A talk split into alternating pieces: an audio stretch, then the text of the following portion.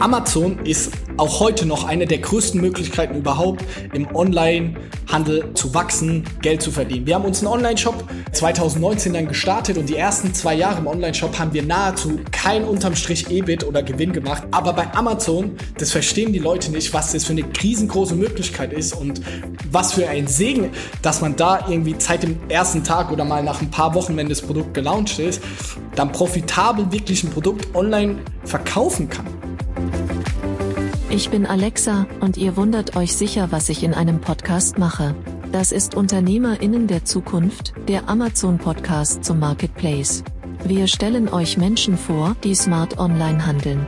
Clevere Marketplace-Profis und erfahrene E-Commerce-Experten berichten offen von ihren Erfolgen und Fails. Und hier ist euer Gastgeber, Jan Bechler. Bevor es in den Podcast heute reingeht, äh, ein kurzer Hinweis in eigener Sache, denn ihr könnt demnächst hier meinen Job machen im Podcast. Genauer gesagt, ihr könnt äh, die Fragen stellen. Wir haben uns für eine der nächsten Folgen nämlich was Besonderes ausgedacht. Da gibt's eure Fragen an das Amazon Marketplace Management. Dann ist nämlich Markus Schöberl, der ja, Hüter vom deutschen Marketplace, mal wieder bei mir zu Gast. Und wir machen gemeinsam ein Ask Me Anything. Und ja, tatsächlich ist es genau so in der Folge, da denke ich mich nicht mehr die Fragen aus, sondern ihr könnt das tun und könnt Markus alles das rund um den Amazon Marketplace fragen, was ihr schon immer wissen wolltet. Ich gebe die Fragen dann quasi nur weiter und werde äh, dafür sorgen, dass Markus auch alles oder zumindest wahrscheinlich fast alles hier im Podcast beantwortet. Die Fragen schickt ihr uns ganz einfach per Mail an UnternehmerInnen der Zukunft at amazon.de. Wenn ihr dabei nicht mit dem Namen genannt werden wollt, dann ist das auch okay. Schreibt's kurz dazu, dann stellen wir die Frage anonym und dann geht's los. Also UnternehmerInnen der Zukunft at amazon.de. Und jetzt geht's rein in die heutige Folge, die eben im Vorgespräch schon äh, überraschend gestartet ist, weil nämlich Alex, unser Audioproducer, auf einmal hier mit Video reinkam und seine äh, Unterwäsche in die Kamera gezeigt hat. Und da fragt man sich, wie kann das eigentlich zu einer Podcast-Folge passen? Es ist ganz einfach. Es geht heute am Ende um Socken und Unterhosen. Mal ganz platt gesagt. Da kann man sagen, was soll das denn jetzt? Wenn ich euch aber sage, dass unser heutiger Gast letztes Jahr der Amazon Verkaufspartner des Jahres war, spätestens äh, dann macht's Klick und ihr wisst, dass es, auch wenn es nichts zu sehen gibt, auf jeden Fall es sich lohnt reinzuhören. Wir machen es kurz. Moin, moin, herzlich willkommen, Johannes Klisch von Snox. Cool, dass du da bist. Ja, vielen Dank, vielen Dank. Äh, ja, war ein geiles Intro. Also äh, so die Boxershorts äh, gezeigt bekommen habe, jetzt direkt vom Podcast, hatte ich so auch noch nicht. Äh, deswegen kann das ja nur eine geile Folge werden. Ich freue mich drauf, äh, hier zu sein. Vielen Dank. Ja, cool. Also man kommt an dir ja kaum vorbei, wenn man in der E-Commerce-Szene unterwegs bist du bist ja extrem präsent, äh, also mindestens mal in meiner LinkedIn-Filterbubble, aber wahrscheinlich auch darüber hinaus für die, die dich da noch nicht miterlebt haben. Sag doch mal kurz in drei Sätzen, wer bist du und was machst du eigentlich? Ja, auch danke für die Blumen. Äh, ja, ich glaube, in LinkedIn sind wir sehr aktiv.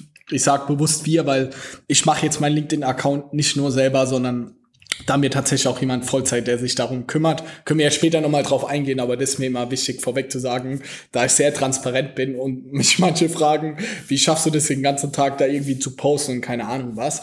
Aber zu mir, also ich habe gemeinsam mit meinem Cousin Felix, also wir haben zu zweit Snox gegründet, vor jetzt fast fünf Jahren. Ähm, und ja, zwei Cousins. Wir waren, glaube ich, wie viele auch den Podcast hören, wir waren begeistert vom Geschäftsmodell Amazon FBA. Wir waren da richtig pumped. Wir haben das in den USA gesehen. Und für uns war das so das erste Mal, man kann irgendwie online Geld verdienen, ohne dass es so komische, scammy Shit ist. Also nicht irgendwie komm in die WhatsApp-Gruppe und verkauf irgendeinen Blödsinn, sondern irgendwie ein physisches Produkt auf Amazon zu verkaufen. Das war zum ersten Mal, was uns wirklich angesprochen hat, irgendwie in der Selbstständigkeit. Haben das dann auch wie viele andere, haben uns auf die Produktsuche gemacht. Ich selber war riesengroßer Sneaker-Fan und ähm, dadurch bin ich so, ja, im Fußbereich, wenn man das so zusammenfassen will, äh, war ich aktiv im Sneaker, hab gemerkt, die Leute geben viel Geld für Schuhe aus, aber Socken kaufen sie irgendwie trotzdem noch bei H&M an der Kasse. Und auf Amazon gab es nicht so die geilen Anbieter. Und so ist die Idee von Snox entstanden. vier Jahre vorgespult. Äh, wir sind inzwischen 50 Vollzeitleute. Wir haben nicht nur Snog, sondern inzwischen auch, wir haben auch eine Beratung, ähnlich wie Fink 3, so in Richtung Amazon-Bereich. Äh, wir machen, wir haben jetzt auch unseren ersten Offline-Store mit unserem eigenen Snogs Coffee gemacht. Ähm, ja, und verkaufen nicht nur Socken, sondern Boxershorts, aber auch Frauenunterwäsche rund um so ich sag mal, Basic Fashion Produkte, das ist so unsere Herkunft und wo wir auch in den nächsten Jahren noch weiter Gas geben wollen. Ja, cool. Du bist ja doch extrem jung. Ich glaube so zweite Hälfte 20, äh, wenn ich das richtig mitgeschnitten habe. Zweite Hälfte 20, das ist, das habe ich auch noch nicht gehört. Mega gut. Äh, 26 bin ich genau. Ja, dann hast du ja tatsächlich sehr früh angefangen. Also mit, mit 21 ähm, du hast das eben so locker nebenbei gesagt, ja, wir haben da gesehen, Amazon FBA ist ein geiles Geschäftsmodell, aber das muss man ja auch überhaupt erstmal sehen. Also wie kamst du dazu? Und mit 21 ist ja sonst so, man macht eine Ausbildung oder man studiert oder man hat, weiß ich nicht, war gerade bei der Bundeswehr oder irgendwo. Also was, was hättest du denn eigentlich gemacht, wenn du nicht auf Amazon FBA gekommen wärst? Tatsächlich war ich Banker ich habe ein duales Studium gemacht äh, in Richtung Finanzmanagement und mein Cousin auch. Wir haben beide das gleiche studiert. Und das äh, Bachelorstudium habe ich auch fertig gemacht, aber währenddessen habe ich auch schon Snox gegründet im letzten Jahr. Und dann habe ich auch noch angefangen, Wirtschaftsinformatik im Master zu machen, weil ich dann schon durch Snox geschuldet gemerkt habe, wie geil diese ganze IT-Welt, Online-Welt sein kann. Aber den habe ich dann abgebrochen, auch wenn es meine Eltern bis heute sagen, Johannes, hättest du das doch lieber mal fertig gemacht, äh, bin ich jetzt doch froh, irgendwie Sockenverkäufer geworden zu sein. Ja, wahrscheinlich, wenn du mit 21 angefangen bist, bist du wahrscheinlich einer der, weiß nicht, ob ich jetzt sagen soll, der, der jüngsten Amazon-Millionäre, aber zumindest einer der äh, jüngsten, so wirklich echten Unternehmer auf Amazon, ähm, die da so äh, losgelaufen sind, würde ich mal tippen, oder? Ja, pff, ey, Millionäre oder richtige Unternehmer, wo fängt es an und wo hört es auf? Äh, auch hier vielen Dank für die Blumen. Ich weiß das zu schätzen. Man muss sagen, wir sind zwei Banker. Äh, und sicherlich war am Anfang eine große Motivation das Geld, das will ich auch gar nicht verneinen. Also, wenn du in der, äh, wenn du da duales Studium machst und 600, 700 Euro im Monat verdienst, natürlich träumst du davon, irgendwie eine gewisse finanzielle Freiheit zu haben und gibst da Vollgas und das ist ein riesen Motivationsfaktor. Aber spätestens nach so ein, zwei Jahren, wo wir es dann auch wirklich Vollzeit gemacht haben und erst nach zwei Jahren haben wir uns das erste Gehalt ausgezahlt, wurde uns so bewusst, ey, wir arbeiten so viele Stunden, wir opfern so viel dafür. Wenn das nur fürs Geld wäre, dann würden wir das niemals so machen und wären auch niemals so weit gekommen. Und vielleicht auch da den Bogen zu spannen. Wir haben damals angefangen, das Ganze zu machen, so mit äh, Amazon FBA, mit ganz vielen so in der Peer Group, so mit anderen Sellern. Und da merkt man schon sehr intensiv dann im Laufe der Zeit, wer macht es irgendwie vielleicht nur wegen dem Geld, ohne jetzt zu haten oder irgendwas, weil die verlieren dann mehr relativ schnell auch die Lust, weil du so viel dafür machen musst. Und wer hat wirklich auch Bock, Unternehmer zu sein und irgendwie eine Firma aufzubauen. Und da, wenn ich jetzt zurückblicke, da sind doch ganz viele, und das meine ich nicht böse oder eingebildet, aber viele in der Form auf der Strecke geblieben oder haben einfach die Abbiegung genommen, haben jetzt vor ein, zwei Jahren ihre Firma verkauft und machen jetzt vielleicht etwas, was ihnen wirklich am Herzen liegt. Und bei Felix und mir kann ich sprechen, wir lieben das wirklich seit Tag eins. So, wir haben richtig Bock, diese Firma auch richtig groß zu machen. Und wir machen das überhaupt nicht wegen Geld. Das äh, spürt man auf jeden Fall, äh, dass da viel Energie dabei ist. Du hast am Anfang so gesagt, ja, ich kam von Sneakern und habe ich gemerkt, Leute geben viel Geld aus für Sneaker, aber die Socken kaufen sie bei H&M und da gibt's eigentlich kein vernünftiges Angebot auf Amazon. Ich habe mal mir den Spaß gemacht, bei Amazon zu schauen, nach Socken zu gucken und ich bekomme 30.000 Ergebnisse. Ähm, habe ich angezeigt bekommen, ja. Das wird ja, vielleicht vor fünf Jahren waren es nicht 30.000, sondern waren es 20.000, aber da wird es ja schon was gegeben haben. Also wo kam dann die Entscheidung her für das Produkt und die Überzeugung, dass da irgendwie eine Lücke ist, in die ihr gut reinstoßen könnt, um da eine relevante Firma aufzubauen? Und wie habt ihr das auch, also tatsächlich operativ gemacht? Wenn ich mir das, wenn jetzt jemand zuhört und sich fragt, wie finde ich so eine Lücke? Wie, wie seid ihr da vorgegangen? Äh, ja, saugute Frage. Und auch hier, ey, ich bin ein brutaler Realist und ich hoffe, das kommt auch dem Podcast im Laufe jetzt der Zeit rüber. Ich bin auch sau ehrlich. Ich glaube, hätte mir jemand zum Start gesagt, welche Herausforderungen und welche Schwierigkeiten alle hinzukommen und wäre das alles so transparent, wie es jetzt heute ist, da weiß ich gar nicht, ob ich erst angefangen hätte, weil ich so viele Stolpersteine gesehen habe und dann wäre ich demotiviert gewesen.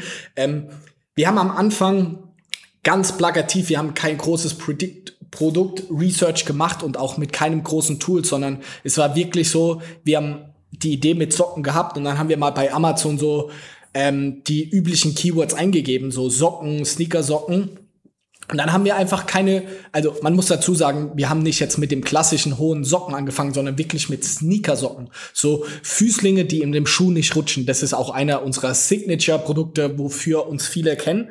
Und für dieses Produkt gab es wirklich überschaubar viele Anbieter. Lass uns das mal 20 Anbieter gewesen sein und davon waren wirklich fast alle, keiner hatte ein cooles Bild drin. Also so diese typischen, wenn man mal einen FBA-Podcast gehört hat, was ist denn wichtig, um auf Amazon zu verkaufen? Und nach diesen, sage ich mal, schnellen Parametern, die man jetzt bei jedem Produkt jetzt checken kann auf Amazon, haben die alle keinen guten Eindruck gemacht. Die Bewertungen waren auch überschaubar. Und dann haben wir im Endeffekt gestartet und einfach rudimentär. Wir haben auf Alibaba.com haben wir einfach mal fünf Samples bestellt, waren es, glaube ich, und davon haben wir dann den besten genommen, haben einfach bestellt, also gar nichts verbessert, sondern wir haben fünf bestellt. Welches davon ist das beste Produkt? Das eine haben wir das bestellt, dann kam das an.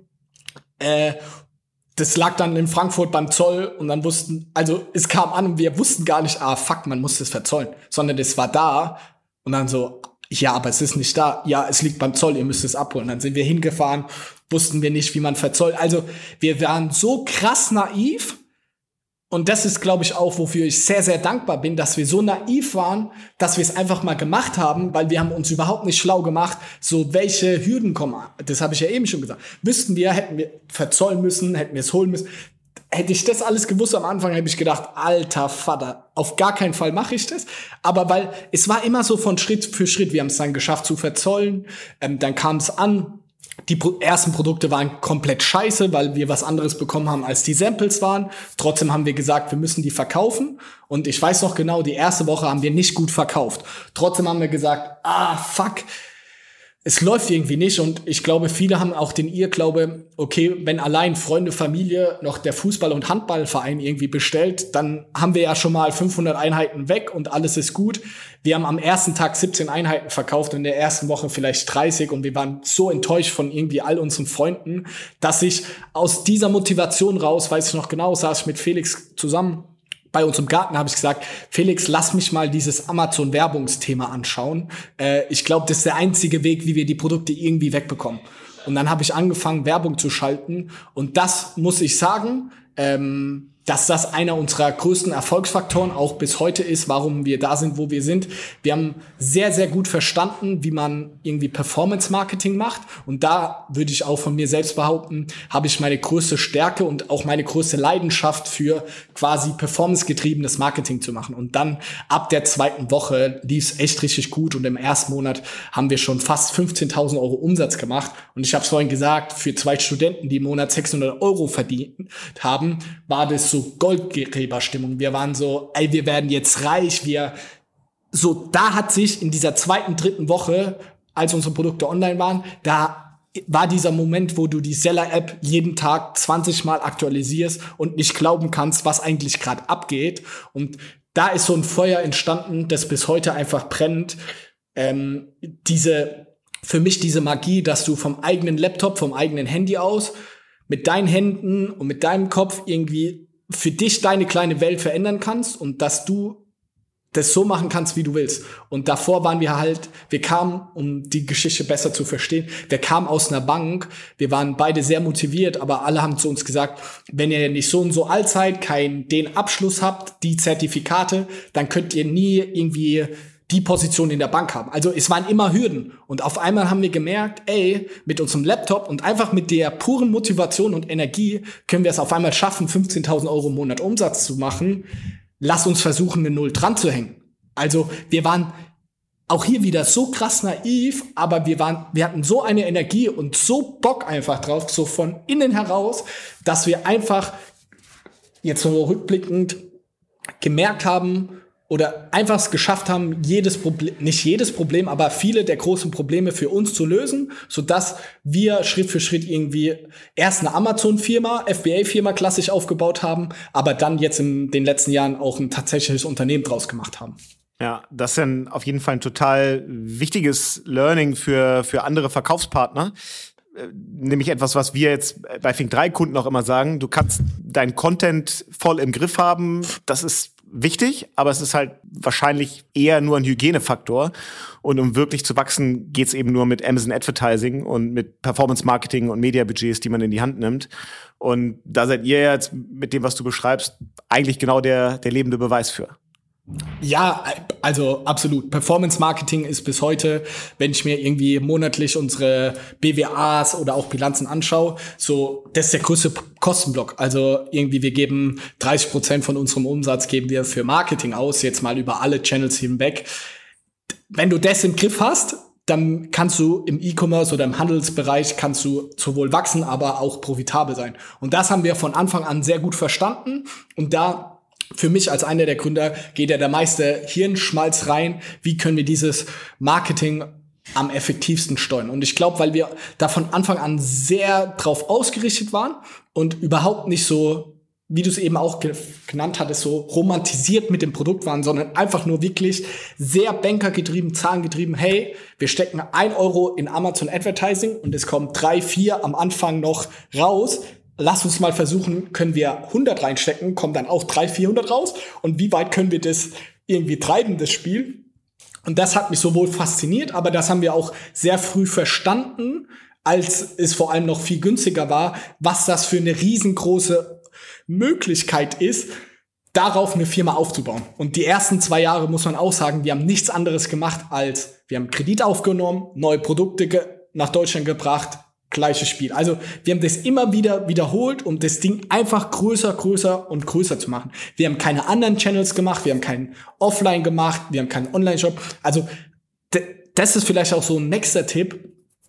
Auf Amazon ist auch heute noch eine der größten Möglichkeiten überhaupt im Online-Handel überhaupt zu wachsen, Geld zu verdienen. Wir haben uns einen Online-Shop, können wir auch noch drauf eingehen, haben wir 2019 äh, dann gestartet und die ersten zwei Jahre im Online-Shop haben wir nahezu kein unterm Strich EBIT oder Gewinn gemacht, je nachdem, wie man es sagen will. Aber bei Amazon, das verstehen die Leute nicht, was das für eine riesengroße Möglichkeit ist und was für ein Segen in, äh, in einer gewissen Weise, dass man da irgendwie seit dem ersten Tag oder mal nach ein paar Wochen, wenn das Produkt gelauncht ist, dann profitabel wirklich ein Produkt online verkaufen kann. Und das haben wir früh verstanden. Wir haben uns die ersten zwei Jahre eingeschlossen. Und egal, was andere gesagt haben, macht dies, macht das. Nein, wir haben gesehen, Amazon, ey, ist eine, in unserer Perspektive zu diesem Zeitpunkt eine Goldgrube gewesen.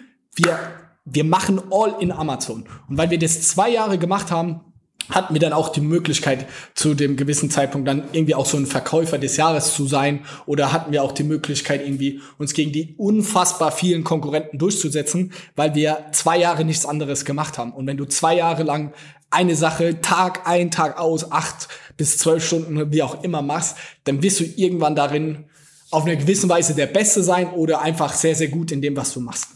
Ja, was euch ja dann finde ich auch sehr gut gelungen ist, ist ähm, von einem Produkt zu der wirklichen Brand zu kommen. Also Snox ist ja jetzt heute mehr als äh, In-Shoe Socks, sondern in meiner Wahrnehmung ist das äh, eine, eine echt gut aufgebaute Marke für so Basic Klamotten, weil es ja viel mehr ist.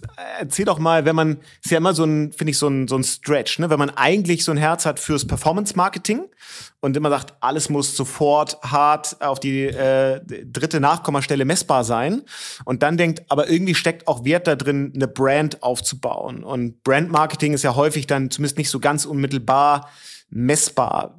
Was macht ihr, um eine, um eine Marke heute wirklich aufzubauen und wo hilft euch das dann auch im Wettbewerb mit den 20.000 anderen Socken- und Unterwäscheverkäufern, die es da so gibt?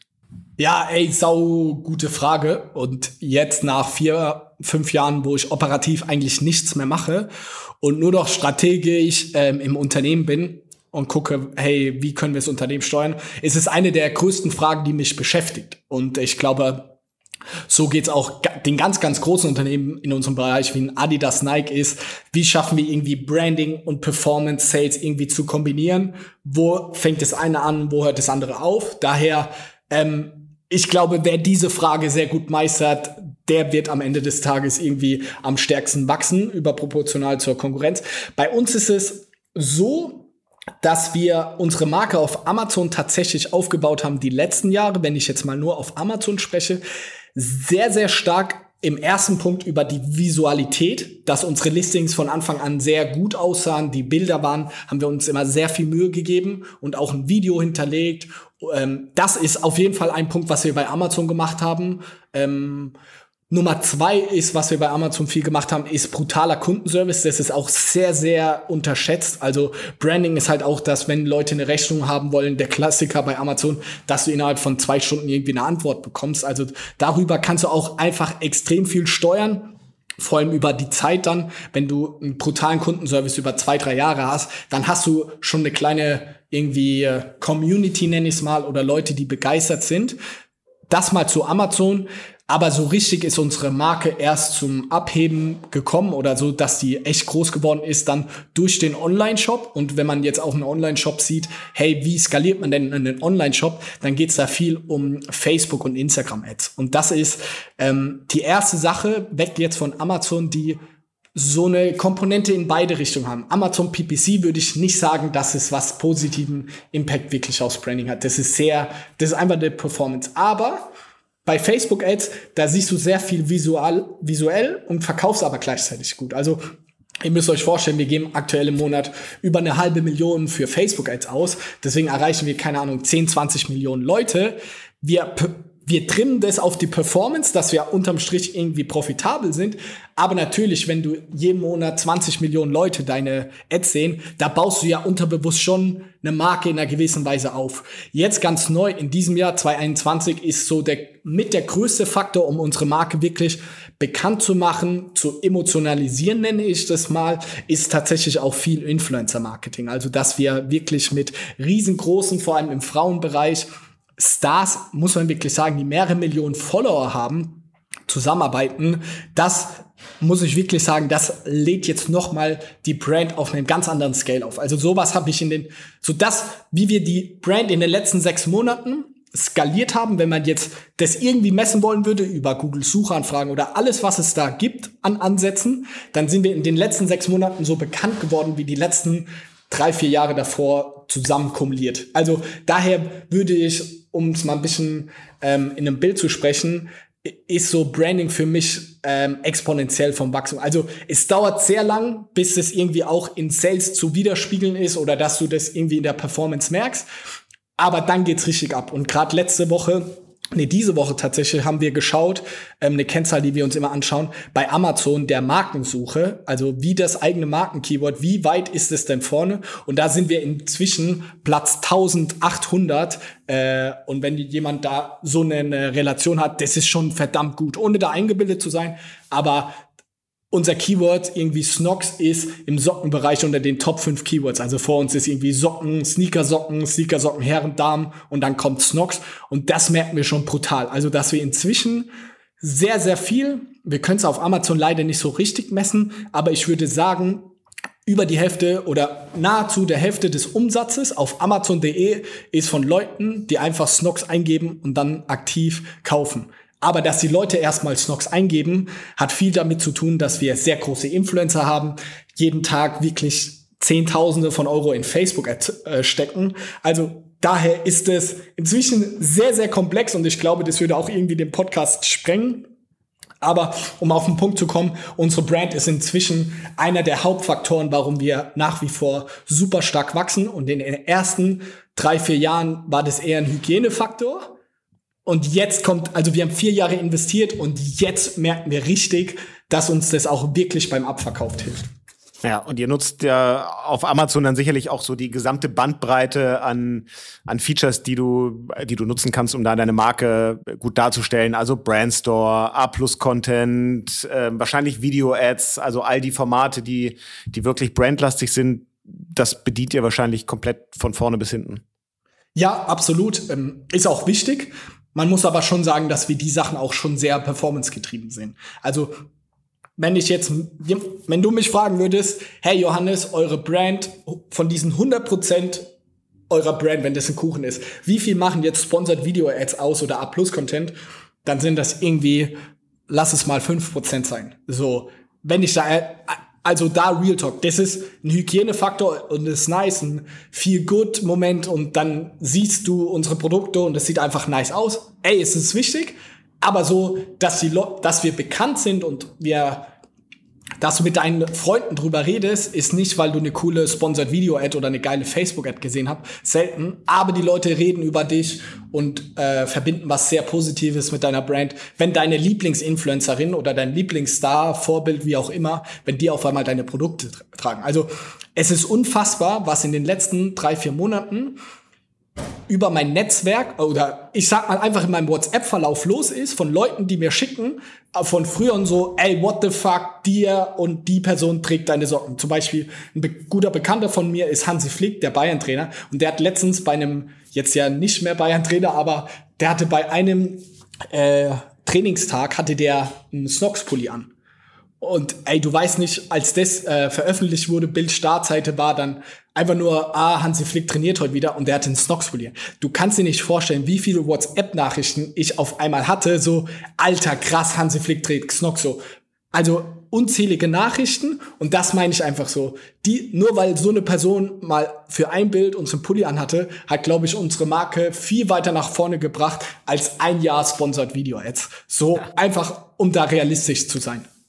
Ja, okay. Und jetzt habt ihr ja was nochmal ganz Ungewöhnliches äh, gemacht, wo ich auch so überlegt habe, hat das eigentlich einen Branding-Effekt oder ist das ein Kindheitstraum oder steckt da was ganz anderes hinter? Ihr habt tatsächlich einen physischen Laden, im, und zwar ein Café, äh, eröffnet. Die Connection musst du uns mal erklären, ähm, wie das eigentlich zustande gekommen ist. Ja, ich glaube, von außen betrachtet komplett bescheuert und meine Mutter würde sagen, baller baller, als sie, als ich mit der Idee um die Ecke kam. Bei uns muss man sagen, Felix und ich äh, sind ja Cousins und einmal im Jahr mindestens sitzt unsere Familie zusammen und als wir dann zusammensaßen und gesagt haben, ey, wir machen jetzt äh, unser eigenes Café auf, haben die auch wieder gesagt, was macht ihr eigentlich für einen Schwachsinn und für eine Scheiße? Aber wenn man ganz ehrlich ist und es mal runterbricht, ist es einfach, weil wir Bock drauf hatten. Wir haben die ersten zwei Jahre Smogs haben wir einfach aus Cafés überall aus der Welt aus äh, geführt, geleitet, aufgebaut. Und wir saßen immer wieder, gab es diesen Moment, wo wir in den Cafés saßen, in Bali, in Shanghai, überall auf der Welt, haben gesagt, ey, wenn wir es uns irgendwann mal leisten können, dann machen wir unser eigenes Café auf. Und äh, man kann jetzt argumentieren, ey, es ist geil für die Brand und jetzt auch, wir haben es ja jetzt schon zwei, drei Monate auf. Es ist super geil für die Brand, es ist super geil für Employer Branding und es gibt viele geile Effekte dadurch. Aber wenn man es mal runterbricht, warum haben wir es gemacht? Es ist eigentlich nur, weil wir unfassbar Bock drauf hatten, weil ich selber auch ein riesengroßer Barista-Fan bin und viel Latte Art mache und echt Kaffee ein großes Hobby von mir ist und irgendwie war es einfach unser Traum. Wenn man ehrlich ist und wir haben uns den Traum ermöglicht. Und wenn ich auch da ehrlich bin, das ist für mich so, ich sag zu den Leuten, sorry, dass ich mich da so ausdrücke, aber dafür macht man den Scheiß doch. Also das, deswegen arbeite ich gerne jede Woche 50 oder egal wie viele Stunden ich arbeite. Ich mache es am Ende dafür, dass ich meine Träume irgendwie verwirklichen kann. Und wir haben jetzt einfach eine Größe, weil du es ja auch am Anfang mal wegen Geld oder so angesprochen hast.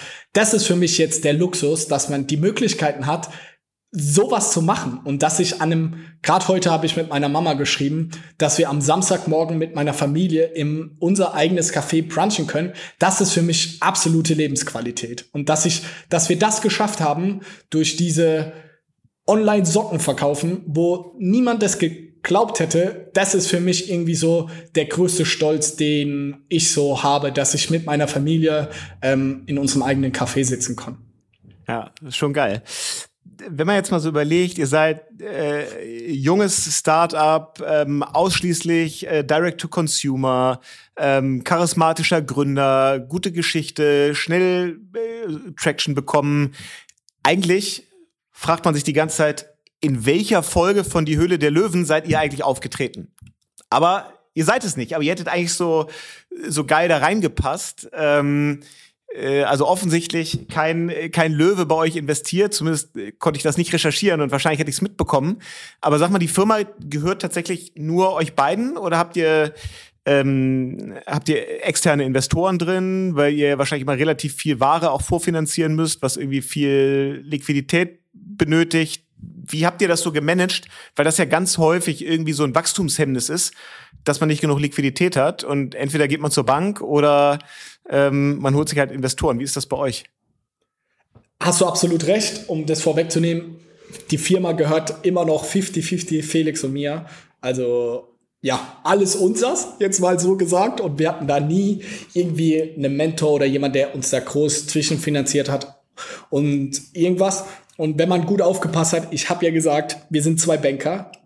Und wir haben jetzt viel darüber gesprochen, hey, was ich alles gemacht habe mit unserem ganzen Marketing und Sales und so. Über Felix haben wir noch fast gar nicht gesprochen. Und genau das macht Felix super viel Spaß. Er hat von Tag eins, wir haben im zweiten Monat von Snox, haben wir einen Kredit aufgenommen über 50.000 Euro. Äh, muss dir mal vorstellen, wir haben 15.000 Euro Umsatz gemacht. Im zweiten Monat haben wir 50.000 Euro Kredit aufgenommen und sind noch selber nach Frankfurt gefahren und haben die Waren abgeholt und 600 Euro im Monat verdient und hatten 50.000 Euro auf dem Konto. Also wir haben von Anfang an sehr, sehr gut verstanden, wie man natürlich einen Kredit aufnimmt, weil das irgendwie davor unser Beruf war. Und ähm, Felix macht das einfach auch, auch da, ohne eingebildet zu sein, aber wir machen das sehr smart, die ganzen Warenfinanzierung einfach, also Cash Conversion Cycle und welche Fachbegriffe es da nicht alles gibt. Das haben wir auch, also ein riesengroßer Wachstumstreiber für uns ist, dass wir da einfach sehr, sehr gut aufgestellt sind. So, wir zahlen die Waren irgendwie, wir machen keine Anzahlung, wir zahlen irgendwie 100 Tage, nachdem sie in Deutschland waren. Da haben wir die meisten schon abverkauft. Deswegen können wir sehr lean, mit ganz wenig Fremdkapital inzwischen, können wir trotzdem irgendwie das Wachstum vorfinanzieren. Aber ich bin 100% bei dir. Auch bei allen unseren Beratungskunden etc., die wir haben, ist es mit der größte hemmende Faktor. Also wenn du schaffst, irgendwie die Sales-Seite hinzubekommen, dass die Waren rausgehen, dann ist das auf der anderen Seite der größte Hämmer, dass du nicht genug Waren einkaufen kannst, weil du die Liquidität nicht hast. Und das ist das super Tolle bei Snox und das ist, weil es mir bis heute einfach so viel Spaß macht. Felix und ich, wir passen so perfekt zusammen, weil ich liebe den Sales-Bereich und Felix liebt die ganzen Finanzierungsbereich. Und dass wir da so eine geile Symbiose gefunden haben, die in der Konstellation einfach so gut funktioniert, ähm, können wir sehr dankbar sein, dass wir da stehen inzwischen, wo wir sind. Du hast ja am Anfang gesagt, ihr habt äh, so die ersten Produkte habt ihr einfach random online äh, aus China geordert. Ich vermute mal, das ist heute nicht mehr der Fall. Also gerade wenn dahinter jetzt eine, eine Marke auch mit einem Markenversprechen und vor allem einem Qualitätsversprechen steht, produziert ihr selber oder habt ihr feste Produzenten, die das im Auftrag für euch machen? damit eure Socke sich dann eben doch auch unterscheidet von den anderen. Erzähl mal so ein bisschen, wie, wie die Sourcing-Seite aussieht. Ja, am Anfang haben wir das über Alibaba gemacht und dann haben wir die ersten zwei Jahre uns da so einen gewissen Pool an Produzenten aufgebaut. Wir haben auch äh, relativ schnell angefangen, zwei, drei verschiedene zu haben, dass man immer flexibel ist. Das Thema wurde komplexer und unsere Qualität wurde irgendwie schlechter haben wir dann auch selbstkritisch gemerkt, okay, wir haben Qualitätsprobleme. So im Jahr 2018, sage ich mal, hatten wir echt große Probleme mit der Qualitätssicherung, so die Qualität zu halten, dass der Kunde, wir haben viele schlechte Bewertungen bekommen, hey, früher waren eure Socken besser, weil wir einfach verschiedene Produzenten hatten. Dann haben wir uns dazu entschlossen, zu einer sogenannten Sourcing Agency zu gehen. Hast du bestimmt auch schon mal im Podcast erzählt davon, dass man also einen externen Dienstleister hat, der sich um das Ganze kümmert. Ähm, und da sind wir gar nicht weit von euch in Hamburg äh, fündig geworden. Und da arbeiten wir mit einer Firma zusammen und inzwischen sogar mit zwei Firmen, eine in Hamburg und eine jetzt auch hier bei uns in der Pfalz, ähm, die für uns die Produkte sourcen. Die haben vor Ort in Shanghai, in Yiwu und überall, wo wir produzieren, haben die auch Offices, um die Qualität zu sichern. Und das ist vielleicht auch ein Tipp an alle, die da zuhören. Man denkt immer, nee, ich mache selber, dann ist es günstiger. Aber das ist gar nicht so. Wir sind zu einer Sourcing Agency und wir haben erstmal 10, 20 Prozent eingespart und die Qualität verbessert, weil die einfach besser handeln können als wir und viel besser die Marktpreise und alles kennen. Wir waren halt nach wie vor zwei naive Studenten. Äh, wir, wir können das nicht besser machen als andere. Und da haben wir schon auch verstanden, dass es kein Kernprozess ist, den wir richtig, also es ist ein Kernprozess für unser Unternehmen, aber es ist kein Kernprozess, wo wir beide brutal gut drin sind, beziehungsweise auch die Energie haben und die Leidenschaft, uns da krass reinzufuchsen. Also ähm, Marketing, Sales sind wir richtig gut, Finanzen auch, aber in den anderen Bereichen haben wir dann gemerkt, brauchen wir auch Expertise. Deswegen haben wir das outgesourced und auch bis heute. Wir haben inzwischen ein Produktentwicklungsteam, also auch in-house von vier, jetzt bald fünf Leuten.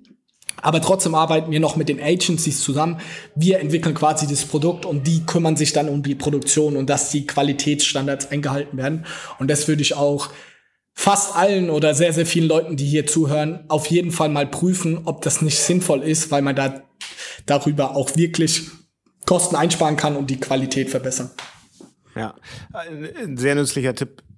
Ich würde gerne noch mal ähm, drüber sprechen, wie ihr dann eigentlich den Weg aus Deutschland herausgefunden habt, weil nachdem ihr in Deutschland gewachsen seid, ähm, war ja nicht Schluss. Ihr habt dann ja auch angefangen zu internationalisieren. Auf welchen Marketplaces von Amazon seid ihr denn mittlerweile? Wo verkauft ihr? Also Pan-EU, also ganz klassisch Europa.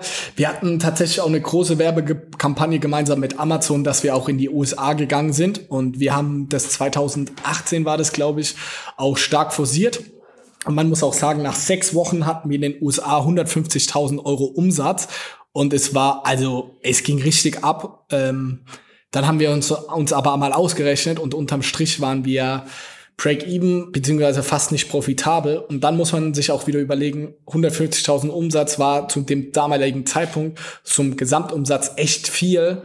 Und wenn der dann nicht profitabel ist, ist das gesamte Risiko für die gesamte Firma, wenn die Firma dir gehört, auch super hoch gewesen. Lange Rede, kurzer Sinn. Stand heute, wir verkaufen in Europa.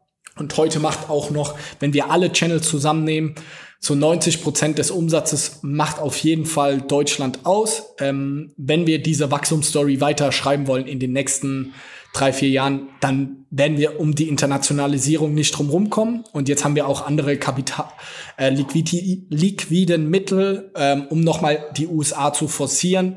Aber auch hier der Tipp an alle, es gibt viele Sachen, die ich machen würde, bevor ich Amazon.com gehe und dort starte. Die Preise sind teuer, die Kostenstruktur ist komplizierter.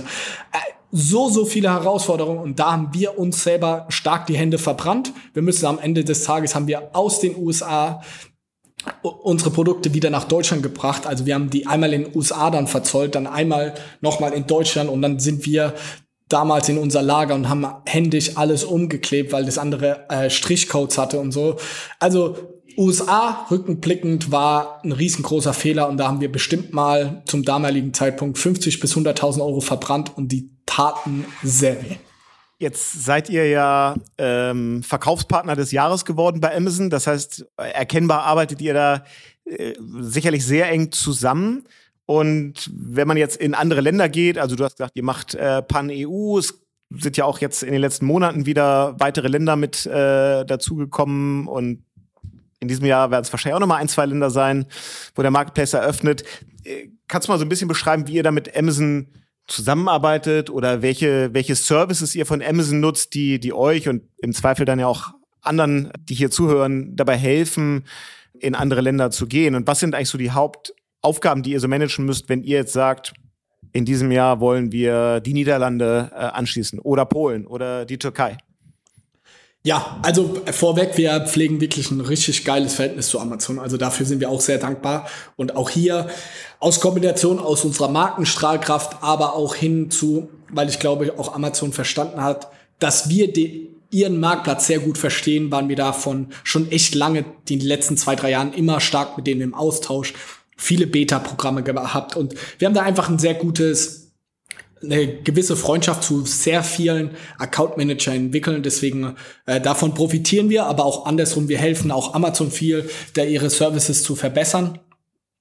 Um jetzt die Internationalisierung nochmal einzugehen, ist natürlich inzwischen riesengroßer Vorteil, dass die Bewertungen überall ähm, sichtbar sind. Also ja, geil, wir haben in Deutschland viele Bewertungen und dass sie inzwischen Pan-EU überall ausgestrahlt werden, das erleichtert natürlich viel. Also ein Service, glaube ich, da kannst du mir recht geben, Jan, das ist wirklich unglaublich gut, um international dann schneller PS auf die Straße zu bekommen. Also da hat sich auch der Marketplace einfach richtig geil weiterentwickelt. Also da muss man wirklich den Hut ziehen.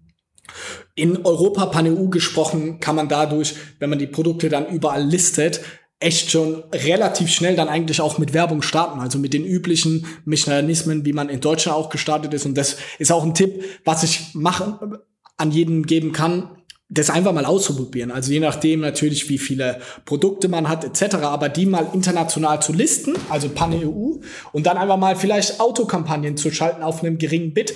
Da haben wir jetzt bei Beratungskunden auch echt schon sehr, sehr große Erfolge erzielt obwohl da jetzt der Content nicht krass optimiert ist, keine riesengroße Keyword-Recherche, sondern echt low-hanging fruits, die Nische mal gucken, ob das klappt. Und dann geht's natürlich rein, ähm, inner granularer zu werden. Inzwischen gibt's ja auch die, äh, über den Account Manager kann man ja auch in den verschiedenen Ländern beispielsweise die Bilder anpassen. Also, dass man in Frankreich andere Bilder hat wie in Spanien oder Deutschland. Das ist ja ein riesengroßes Manko. Ähm, das ist eine Sache, dass man granularer wird, auch eben Performance Marketing in den ganzen Ads schalten. Also wir spreaden erstmal groß oder so low-hanging fruit und dann gehen wir rein, immer granularer und optimieren weiter. Und im Personal gesprochen, wir haben jetzt eine Person Vollzeit, die jetzt unsere paneuropäischen Marktplätze macht. Ähm, aber man muss auch realistisch sagen, weil du ja auch die vielen neuen Marktplätze angesprochen hast, dass sich Amazon, und das meine ich nicht böse, aber immer sehr, sehr schwer tut, neue Marketplaces zu launchen, dann gewissen Traffic in den ersten ein, zwei, drei Jahren draufzuschieben. Also ihr dürft nicht davon ausgehen, wenn jetzt Türkei dieses Jahr noch kommt oder äh, andere weitere Länder, wir sind gerade an den Emiraten dran, dass man da tausende Euro Umsatz im Monat macht. Überhaupt nicht. Also das ist wirklich echt schwere Müstarbeit. Und ein gutes Beispiel ist Niederlande. Da kennt sich besser aus, aber ich glaube, Niederlande ist jetzt seit einem guten Jahr, vielleicht sogar anderthalb Jahren inzwischen live. Ey, die erste Dreivierteljahr ging bei uns nahezu nichts. Also pro Woche, wenn da mal ein Sale kam, waren wir dankbar. Inzwischen kann man äh, Werbung schalten, so Zeit, lass mich nicht lügen, ein halbes Jahr oder ein bisschen kürzer vielleicht sogar. Und seitdem geht da mal pro Woche mal drei, vier, 500 Euro Umsatz und dann ist es auch ganz gut. Äh, aber wenn ein neues Land angeschlossen wird, wo keine Werbung und nichts geht, dann kann ich euch sagen, die Zuhörer, dass es wahrscheinlich auch in eurer Nische in dem Bereich auch fast kein Umsatz gehen wird. So leid es mhm. mir tut. Und so Themen, wo viele ja Sorge drum haben, wenn es um Internationalisierung geht, ist ja nicht nur die Frage, wie habe ich meinen Content im Griff, dass ich den dann auch in der entsprechenden Landessprache habe, aber auch so Themen wie Logistik, Kundenservice, Steuerthemen, all sowas. Wie löst ihr das? Oder löst das Amazon eigentlich für euch? Habt ihr das alles intern? Weil das sind ja genau die Fragen, die sich viele Händler heute stellen. Ja, also erstmal Logistik ist ja zu 99 Prozent an Amazon abgegeben, also das ist mega. Ähm, steuerlich ist natürlich der große Pain, PanU, wer sich damit auseinandersetzt. Wir nutzen Textdo, die kosten irgendwie 700 bis 1000 Euro im Monat und das muss man sich halt im Klaren sein um erstmal 1000 Euro im Monat zu refinanzieren, wenn man mal eine Marge hat, lass es von 20 Prozent sein. Der muss halt im Monat erstmal 5000 Euro Umsatz machen, dass du die 1000 Euro refinanzierst. Aber ähm, das kann man ja gut ausrechnen, je nachdem, wie groß man in Deutschland ist. Äh, aber wenn man die 1000 Euro im Monat abgibt, ausgibt an Textu oder andere Dienstleister, dann ist das Thema ja auch nahezu vom Tisch. Also die, da ist ja auch sehr, sehr viel automatisiert. Und Kundenanfragen machen wir tatsächlich bis heute mit einem guten Google-Übersetzer. Ähm, die Anfragen im Ausland sind da echt auch überschaubar ähm, und viel auch auf Englisch. Also wenn die uns schreiben, ähm, ja auf Englisch und wenn die partout immer auf Spanisch, Italisch antworten, dann passen wir die an. Aber ey, das sind Sachen, da sollte man sich gar nicht so kompliziert denken. Ähm, ja, auch hier wieder eine gesunde Naivität und ich kann so viel sagen, wir machen wirklich im hohen sechsstelligen Bereich auch äh, international, also Pan-EU-Umsatz und trotzdem haben wir jetzt keine hier sprachigen Italiener, Franzosen, Spanier oder so sitzen überhaupt nicht, sondern wir machen da viel über einfach Übersetzer. Also keep it simple. Ja, sehr gut. Äh, bevor wir gleich so zum Ende kommen, ähm, wir haben damit angefangen, dass du sehr äh sehr aktiv bist auf LinkedIn, da eine, eine Monster-Reichweite hast, ähm, sehr stark sendest. Du hast zwischendurch schon mal erzählt, wie wichtig Influencer-Marketing für euch ist, wenn ihr mit, mit großen Celebrities zusammenarbeitet.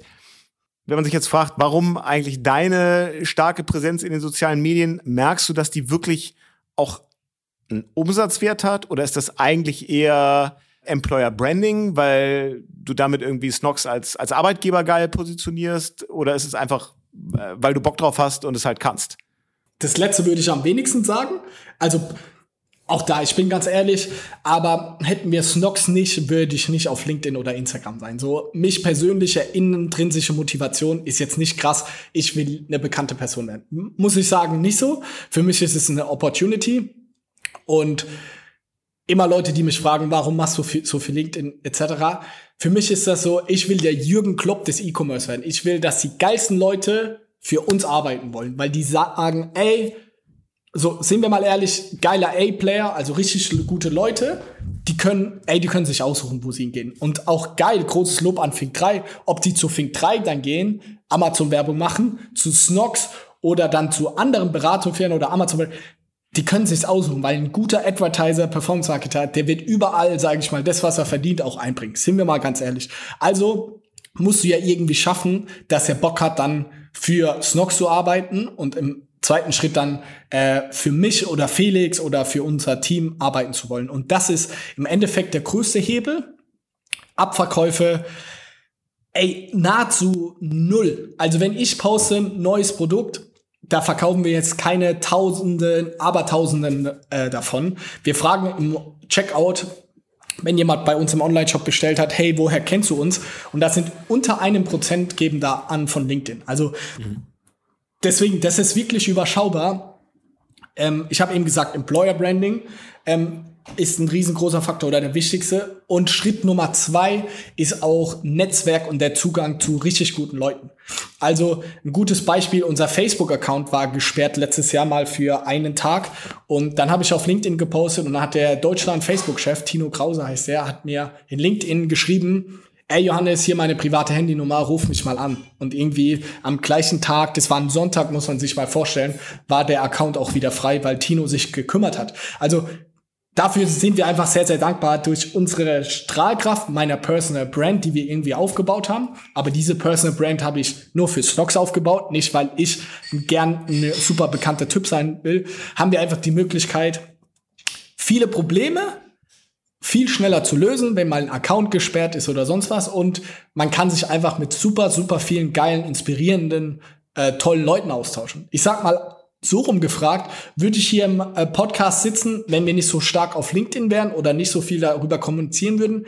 Ich glaube nein. Und dann würden viele, glaube ich, dieser tollen, geilen, inspirierenden Momente, wie das auch jetzt einer ist, würde mir persönlich fehlen. Und das ist so das Ziel und die Motivation hinter dem Ganzen, und es ist nicht der Grund, weil ich ein riesengroßes Ego habe und eigentlich viel lieber Influencer wäre, als ein Unternehmen aufzubauen. Null. Ich steck in diese ganze Personal Branding Sache pro Woche eine halbe Stunde rein. Gerade heute, Dienstag 14.30 Uhr, habe ich ein Weekly mit dem Mitarbeiter, der das Vollzeit macht, der postet, der schreibt und alles. Mehr stecke ich da nicht rein, sondern das, was ich daraus ziehe, ist so ein Gespräch wie mit dir oder auch mit Alex heute hier ein Vorgespräch. Das ist das, was mir viel Freude an diesem Personal Branding Bereich macht. Cool, äh, verstanden. Wenn wir in drei Jahren äh, mal wieder eine Podcast-Folge zusammen aufnehmen.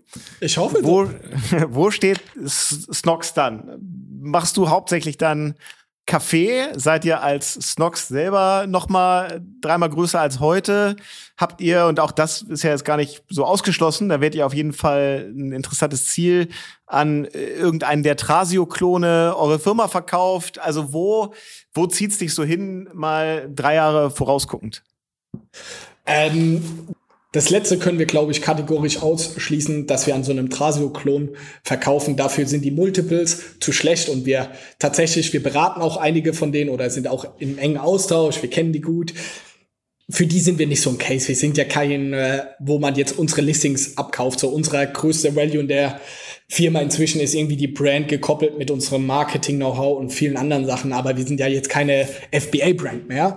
Ähm, dass mal irgendwann ein Investor dazukommt, das kann ich nicht ausschließen, weil die Wette wird ja auch so immer größer. Also wir machen ja äh, auch einen gewissen Umsatz, Warenfinanzierung haben wir gesprochen und dass irgendwann mal auch das Risiko auf uns beiden jungen Kerlen zu groß wird und die Wette ey, das ist, glaube ich, was ganz Natürliches. Und da hinterfragen wir uns schon natürlich immer wieder, ey, wir, gehen gerade unsere Planzahlen für nächstes Jahr durch und wenn wir irgendwie noch mal ein gewisses Wachstum hinlegen, dann müssen wir jetzt die Waren einkaufen und dann da, krummelt mir manchmal schon der Magen, weil das Risiko doch äh, krass groß wird. Also das will ich nur vorweg sagen. Es könnte gut sein, dass wenn wir in drei Jahren sprechen, dass wir einen geilen Partner an der Seite haben, der uns einfach unterstützt, das Risiko ein bisschen zu minimieren und vielleicht auch noch mal in einer anderen Weise zu wachsen. You never know.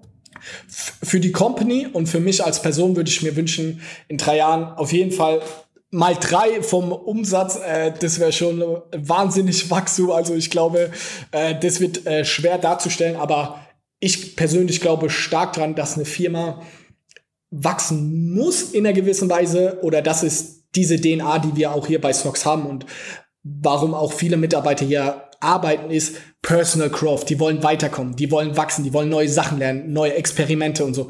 Ey, es wird inzwischen so groß und natürlich auch hat es viele Nachteile, dass es anonymer wird und nicht mehr so freundschaftlich vielleicht am Anfang. Aber dadurch entstehen auch immer wieder neue Projekte, neue geile Sachen. Und daher bin ich schon der Überzeugung, wir werden weiter wachsen.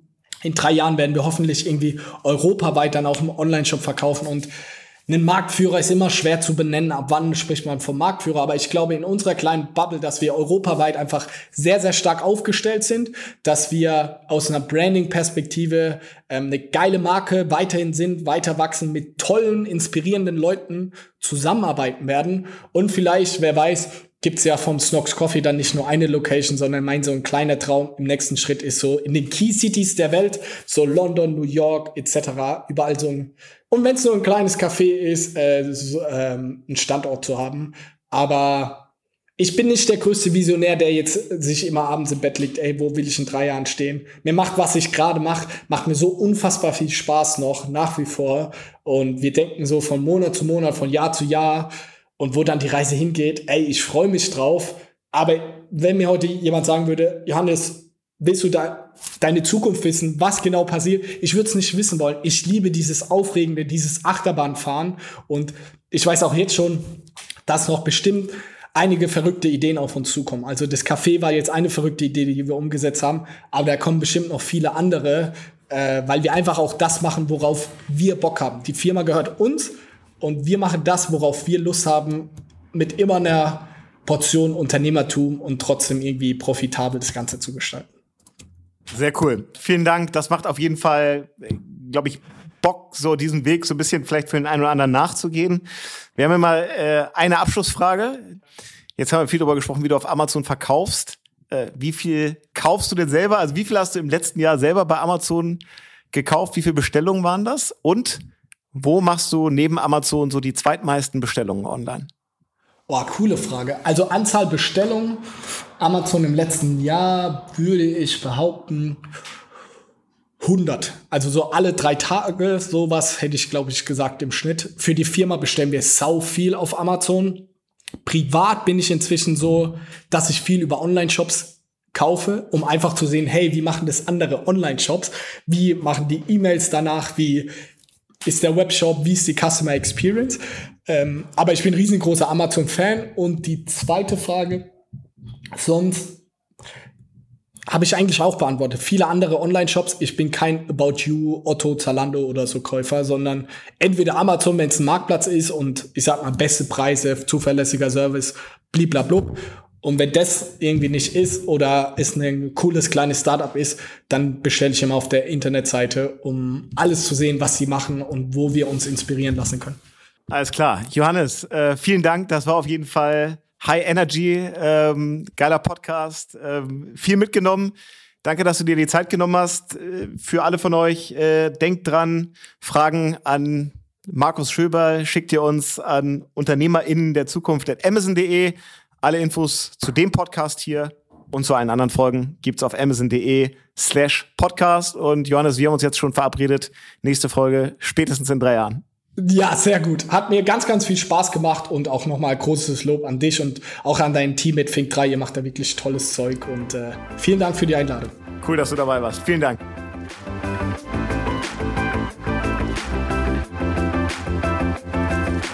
Das war Unternehmerinnen der Zukunft, der Amazon Podcast zum Marketplace. Weitere Informationen zum Podcast und unseren Gästen findet ihr auf www.amazon.de/podcast. Bis zum nächsten Mal.